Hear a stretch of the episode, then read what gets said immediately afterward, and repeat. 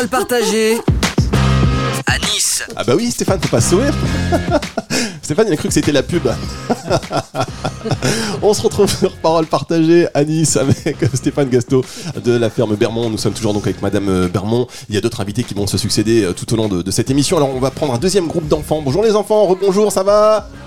Ça va les enfants? Allez, je suis pas doué hein, avec les enfants moi. Alors qui est-ce qui veut euh, venir parler dans le micro pour nous dire quels sont les animaux qu'il aime et qu'est-ce qu'il ressent quand il vient dans cette ferme? Alors là il y a quatre. Ah ça c'est le groupe des bavards. Ça celui-là le groupe des bavards. Toi comment tu t'appelles? Amine, viens Amine. Viens Amine. Et Amine Allez Amine, viens. Qu'est-ce que euh, quels sont les animaux que tu préfères dans la ferme Bermond Le chien, les poules et les et tout et les, les deux chiens. Qu'est-ce que tu ressens quand tu qu'est-ce que tu ressens quand tu arrives ici? Je ressens que je vais bien m'amuser. Il ressent qu'il va bien s'amuser. Et ben voilà, la, début. la joie, le divertissement. En tout cas, quel succès pour les chiens Parce oui, que c'est les les chiens, chiens, aussi. ont un succès extraordinaire à la ferme. Et c'est les chiens qui viennent nous accueillir en même temps. Oui, Hein, moi, il y en a un qui m'a mangé le mollet, mais ça ils sont gentils. Non, c'est ça. non, je plaisante évidemment. Euh, un autre enfant qui veut venir? Comment tu t'appelles?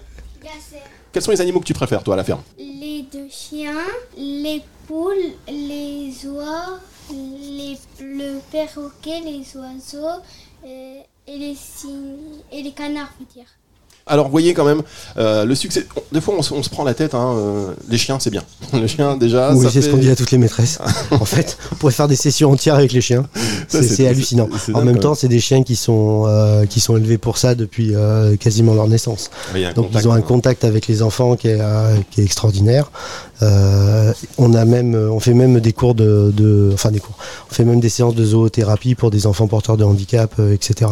Ah oui, d'accord, effectivement. Donc il y a un grand, un, un grand rôle. Est-ce que vous pouvez nous parler aussi de, de ce visiteur que vous avez depuis quelques mois? Alors j'ai pas eu le temps, euh, on devait s'en parler ensemble euh, hors antenne. C'est- Pourquoi cette grimace, Stéphane? Alors, vous parlez de Nicéa, je suppose. Ben oui, Et oui.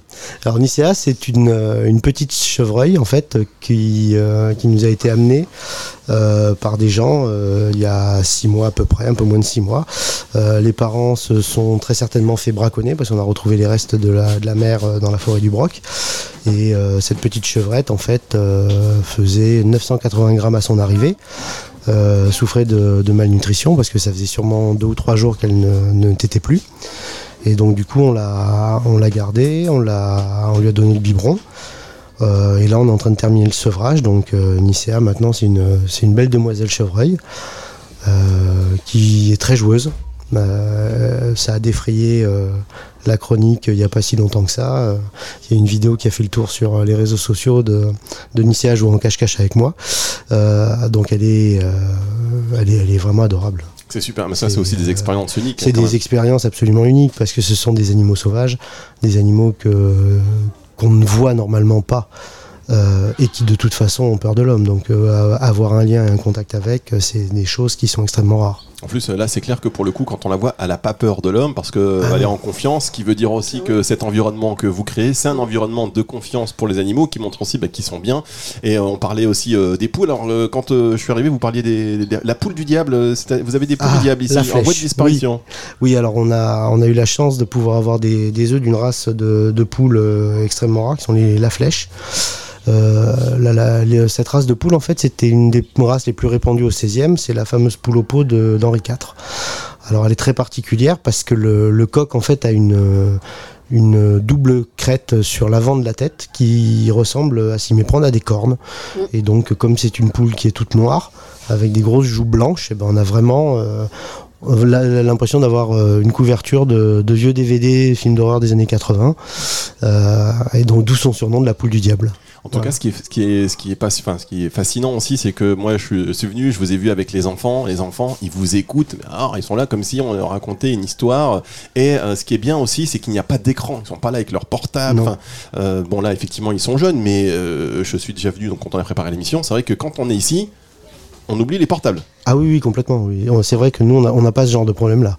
Il n'y a pas besoin de dire aux enfants mettez niveau portable, mettez dans les poches. Non, ici ça n'existe pas. C'est bien parce que c'est c'est aussi un bon moyen pour on a- décrocher euh, des écrans. C'est que c'est un problème au- aujourd'hui que rencontrent Ah bah beaucoup oui, de oui. parents.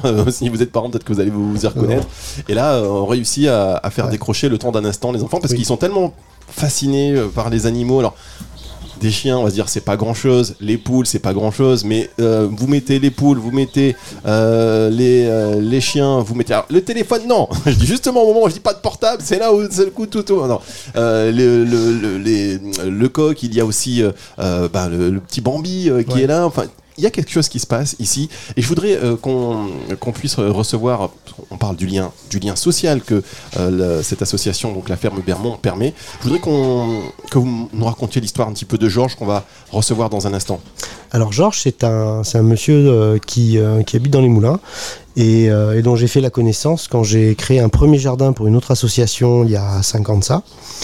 C'est un monsieur qui, qui sortait pas énormément de, de, de chez lui, qui était euh, vraiment... euh, vraiment enfin il, avait peu d'activité Euh, et, et Georges la création de, de jardins dans, les, dans les moulins ça lui a permis de, de s'extérioriser, de s'épanouir, et c'est devenu un, pilier de la ferme.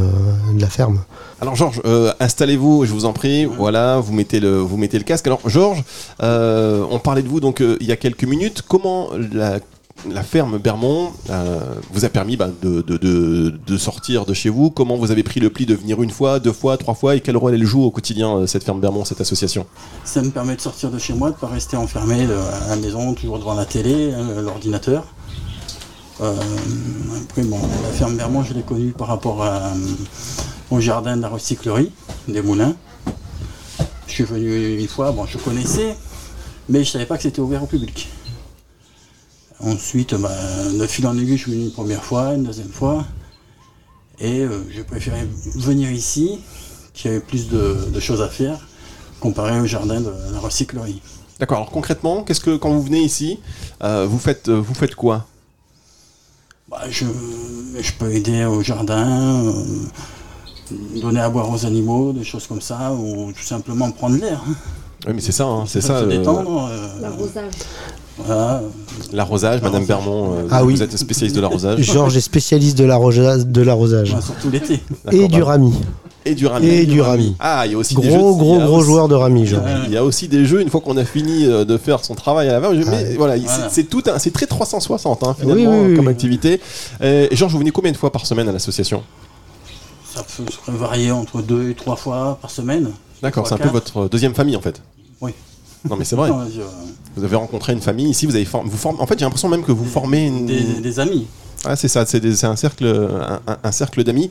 Euh, on va se marquer une toute petite pause et on va se retrouver pour la suite de cette émission en direct de la ferme Bermond. Si vous entendez des bruits de coq d'un seul coup, ne soyez pas étonnés, c'est normal. Si un oiseau rentre par la fenêtre, c'est normal. Si un chien rentre ici, c'est normal.